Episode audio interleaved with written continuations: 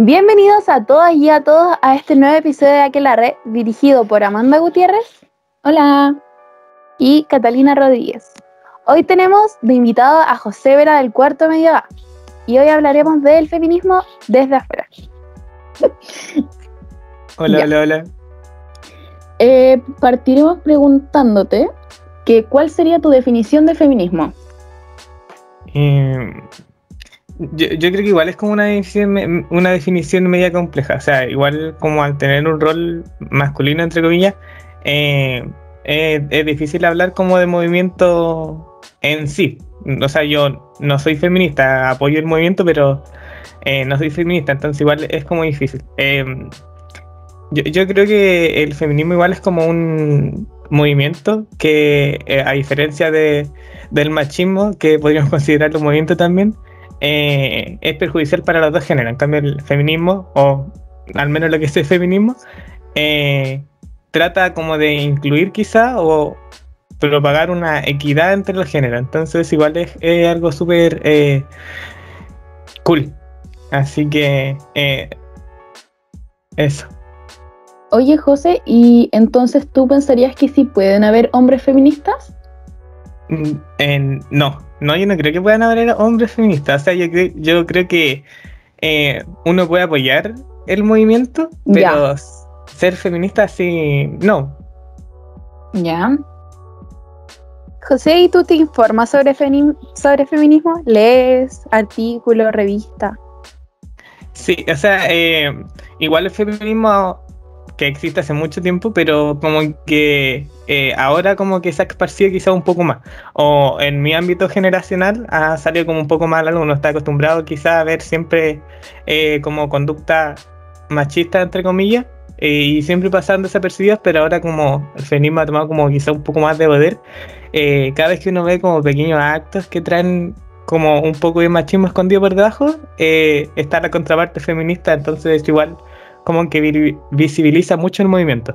Y, ah, de eso, o sea, de ese tipo de cosas yo como que he empezado a, enterarme en las marchas y, bueno, me relaciono igual con, un círculo bastante amplio, eh, en su mayoría mujeres, entonces la mayoría son feministas y constantemente están hablando de eso, así que igual como que se va informando a través de esas vías.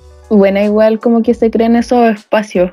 Sabéis que yo igual soy partidaria de que el feminismo claramente siempre va a ser un movimiento de mujeres, pero igual es interesante que se tenga conocimiento de esto y que no se vea como algo malo porque en realidad no lo es.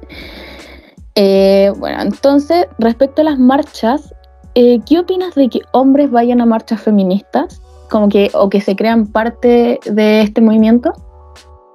Eh, o sea, lo que pasa es que yo siempre he dicho que el hombre siempre quiere estar en todo. O sea, en, la mayoría de las cosas siempre, siempre hay un hombre. De hecho, ahora paradójicamente este podcast, eh, que era como igual ese estilo feminista, eh, hay un invitado ahora masculino. Entonces, quizás hay etapas, o sea, hay lugares y lugares para la inclusión. Y, y, en ese sentido, yo creo que si es una marcha feminista, y lógicamente van a ir muchas mujeres y hay una categoría de mujeres que eh, no sé, tuvo algún problema con un hombre y ve una presencia de un hombre, obviamente se va a sentir incómoda porque es algo lógico. Entonces, yo creo que pasaría lo mismo, no sé, si uno eh, judío hiciera una marcha y fuera un alemán o alguien que se considera nazi y interrumpiera ahí, no, no cabe, simplemente no, no tiene lógica. Claro, la sociedad en la que vivimos es súper androcentrista, entonces muchas veces el hombre siente que tiene que ser el centro de atención de todo. Oye, eh, respecto a eso, ¿tú cachai que el término que había hombre feminista, que incluso una de las preguntas que te iba a hacer en, un principio era respecto a esto, como si conocía el término, no sé qué, y después me puse a investigar más ya, porque para ser sincera, cachaba muy como de reojo. Y claro, pues estaba mucho eso que igual le pegaba un poco en el ego al hombre no ser parte de algo tan grande como el feminismo. No sé si ahora la Cata quiere hacer alguna preguntita. Ya, tú te consideras aliado del feminismo, ¿cierto? o sea, aliado así como, mira, la verdad no entiendo mucho los términos de eso, yo sé que hay una especie de aliada que supone que es como que apoya el feminismo, pero no es parte. Yo, la verdad, valoro el, movimiento y apoyo y, creo que eh, lo que manifiesta, no quieren manifestar, está súper bien, pero no me considero parte. Entonces, no sé si quizás esa no es la definición de aliado. Entonces. Ya, pero ¿y tú crees que hay hombres que, que quieren ser parte del feminismo por una aprobación femenina? Yo creo que tiene que ver, yo creo que tiene mucho que ver eso porque eh, generalmente ahora, o no sé, por la mayoría de las veces, eh, quien conoce a alguien es, feminista. En, generalmente, o sea, de nuestra generación, de nuestra edad. Entonces, eh, tiene que haber como un grupo de hombres que esté buscando ese tipo de aceptación femenina. El hombre siempre ha necesitado de aceptación femenina.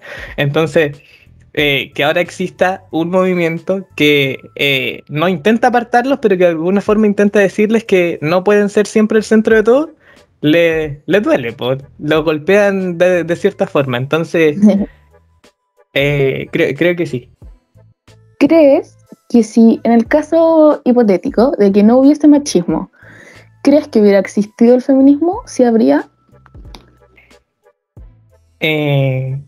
buena pregunta lo que pasa es que yo no, o mi visión de feminismo no es que sea como un movimiento que intente contrarrestar lo que ha hecho el, machismo.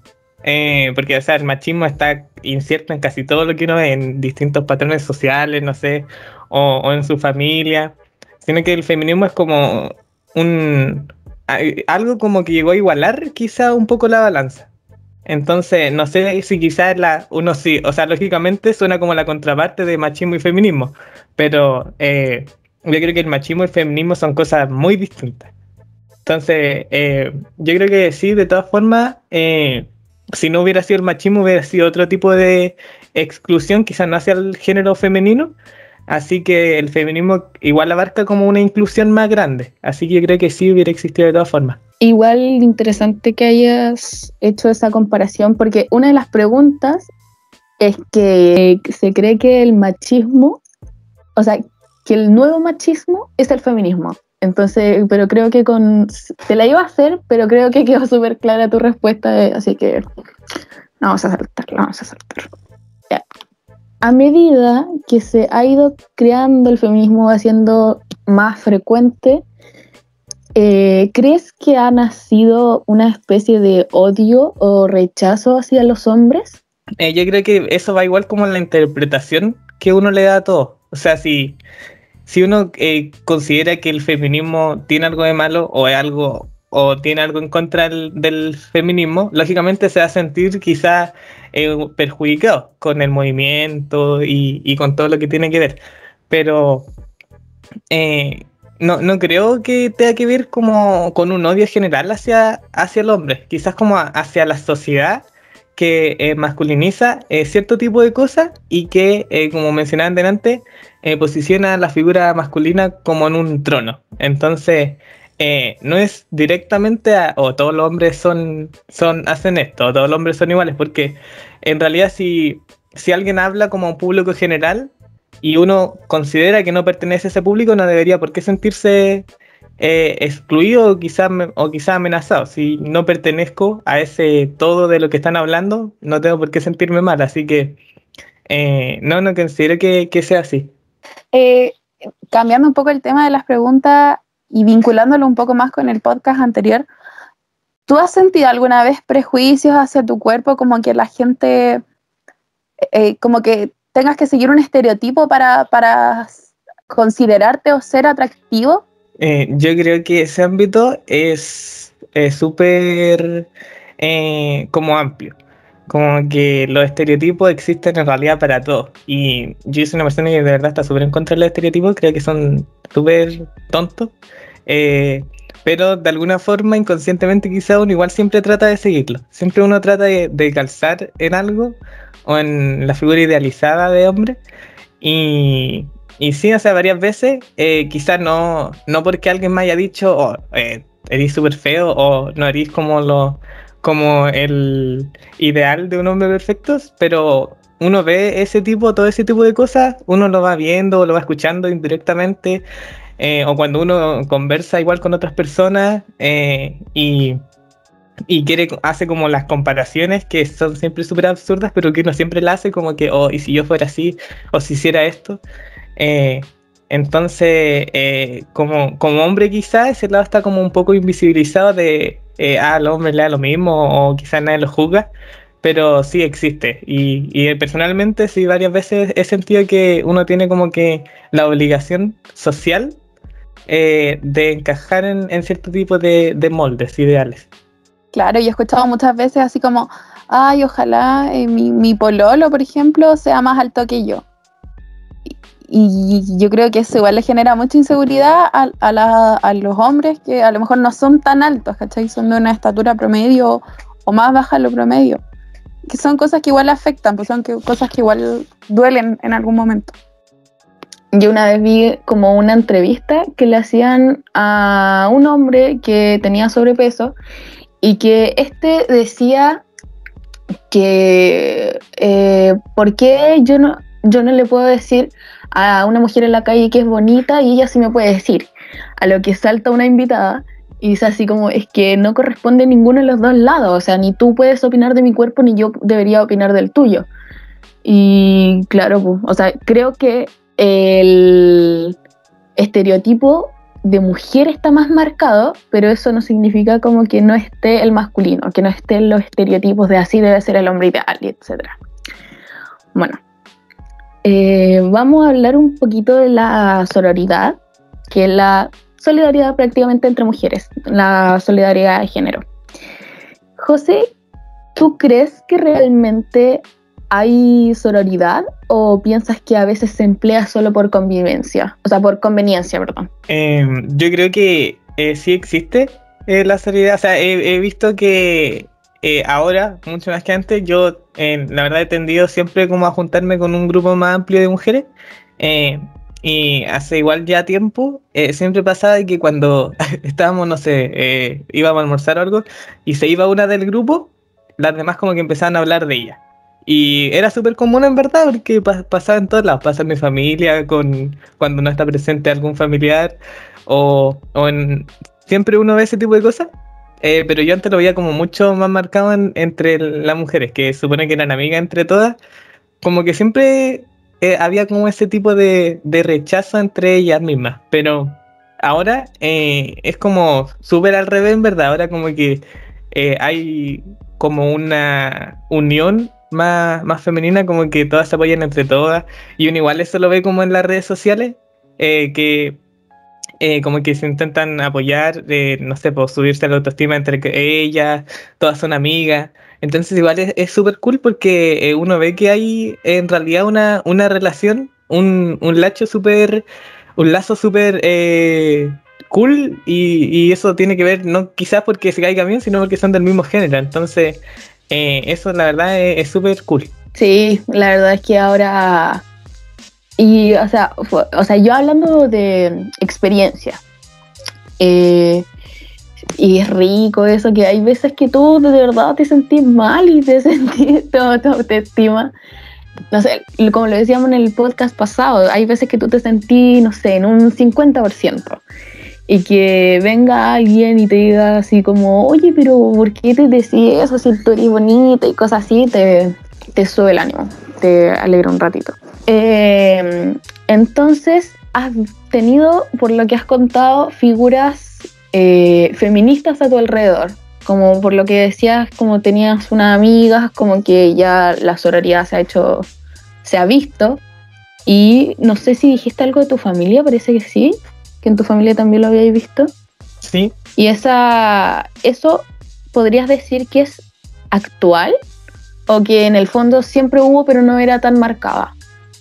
Em, yo creo que igual es como más actual, o sea, eh, como en el ámbito de, mi amiga, eh, ahora como que se nota que hay quizás como un, un empoderamiento como más, más feminista y, y ese, la solidaridad que mostraban antes, o sea, que eh, mencionaban antes, eh, y no sé, por la mayoría de mis amigas, en realidad no sé si todas serán, supongo que todas son eh, feministas. Eh, ahora sí existe, claro, como ese lazo de apoyarse entre todas y, todas como que eh, luchan por su causa, que es súper válido.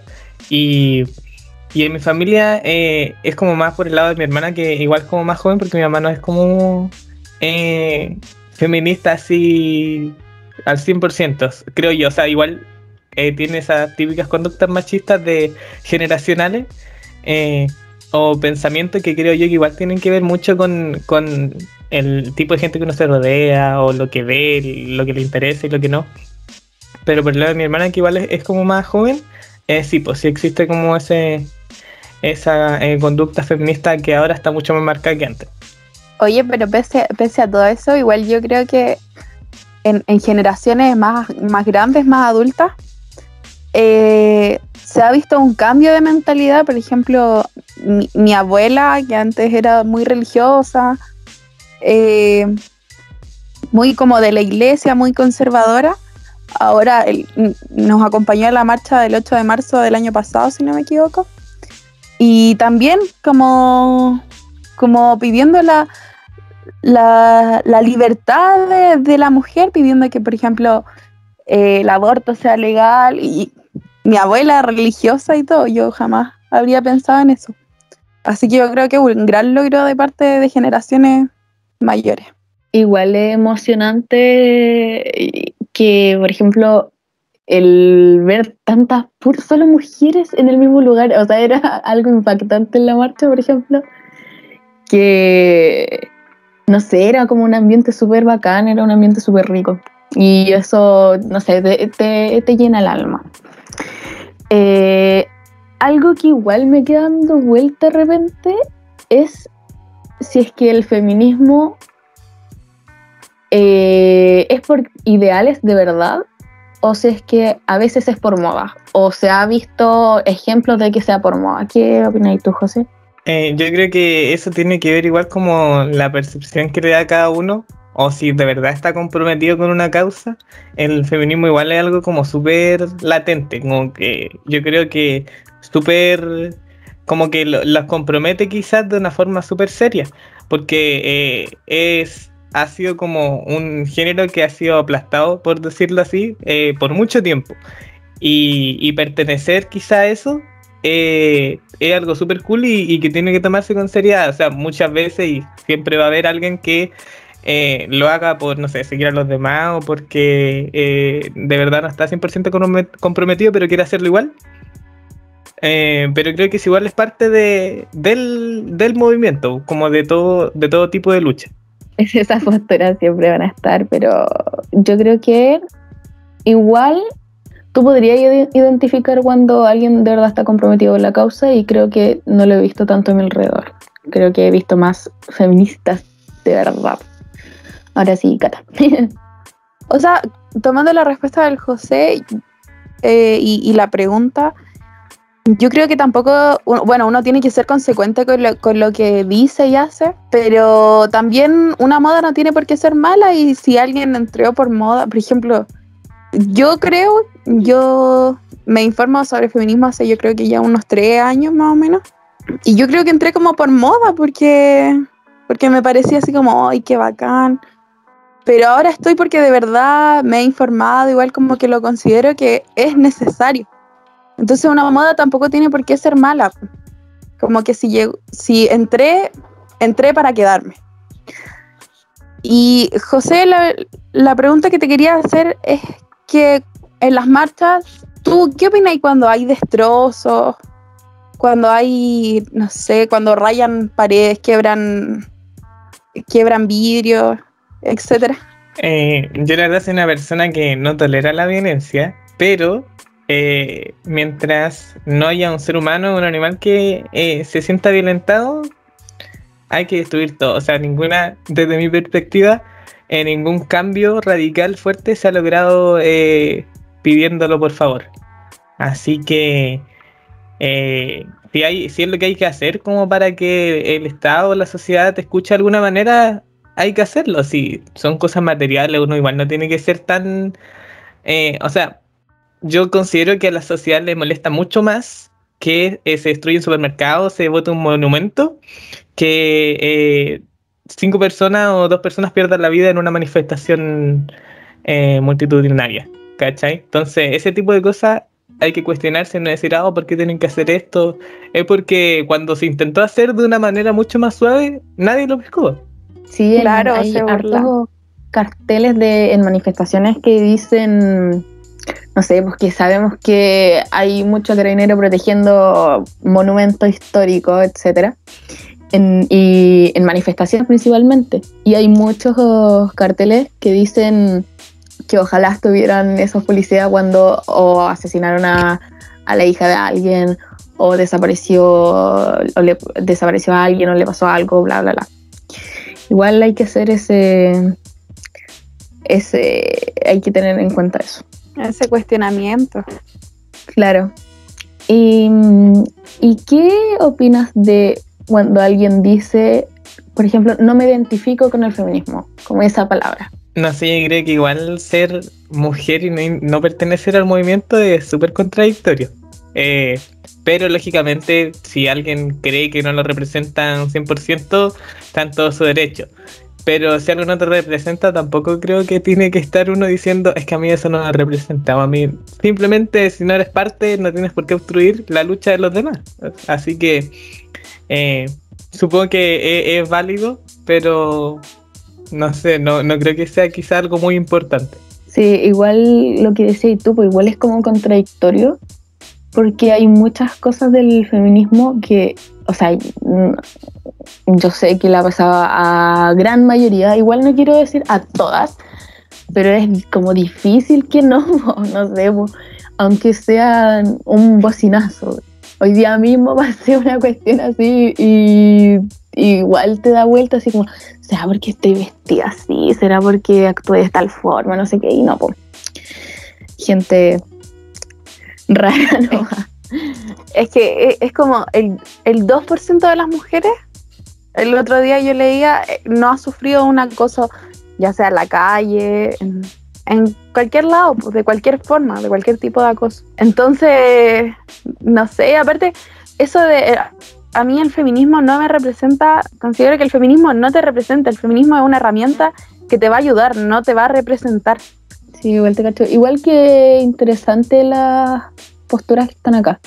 Porque, por ejemplo, la Cata dice que una herramienta y yo eh, igual lo opino como que es como medio contradictorio. O sea, que no es que obligatoriamente te deba representar, pero sí como que el feminismo abarca muchas cosas y es raro que no le haya pasado de todas estas que abarca al menos una a una mujer y que no le haya gustado, que eso es lo otro, que quizás no sé.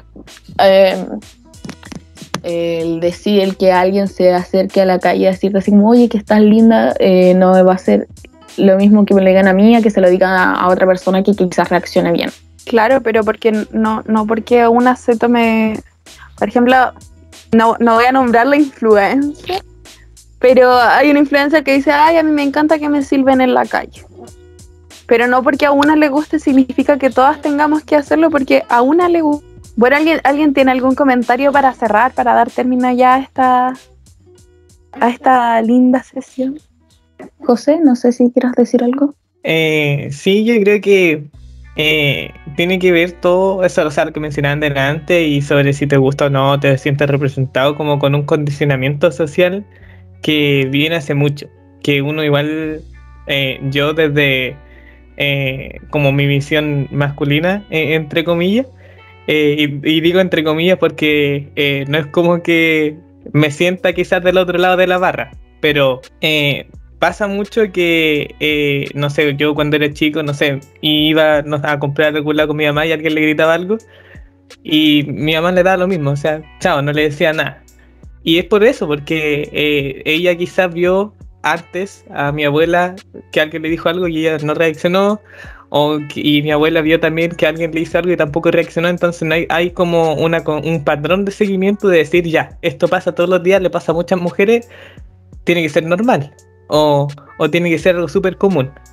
Y de ese cambio después de que eh, decir, hoy sabéis que me molesta y, y, te lo tengo que decir porque es algo súper eh, como válido de por qué tengo que estar aceptando lo que los demás me digan o tengo que hacerme loco o no tengo que decir nada. ¿Por qué? Porque es un patrón social y siempre se ha hecho así. Pero no porque algo haya pasado siempre significa que eso esté bien. Así que eh, eso nomás como que eh, cuestionarnos quizás las cosas que uno cree que están bien o que son como leves, pero que igual contribuyen a que ese tipo de cosas que no hacen nada bien a la sociedad y a nadie en realidad, no benefician a nadie, eh, sigan pasando. Súper buena tu participación, José, en el podcast. Te lo agradecemos mucho junto con la Cata. Esperemos que no seas el último invitado. Eh, y eso, además, muy buenas palabras de cierre. Agradecido de la invitación. Muchas gracias a ti. Eh, así finalizamos este episodio de Aquelarre con el invitado estrella José Vera. Eh, dejamos a todos invitados a participar en un próximo episodio y que se cuiden todos, estén todos bien. Un agrado José, un agrado Cata y un beso y abrazo COVID. Adiós.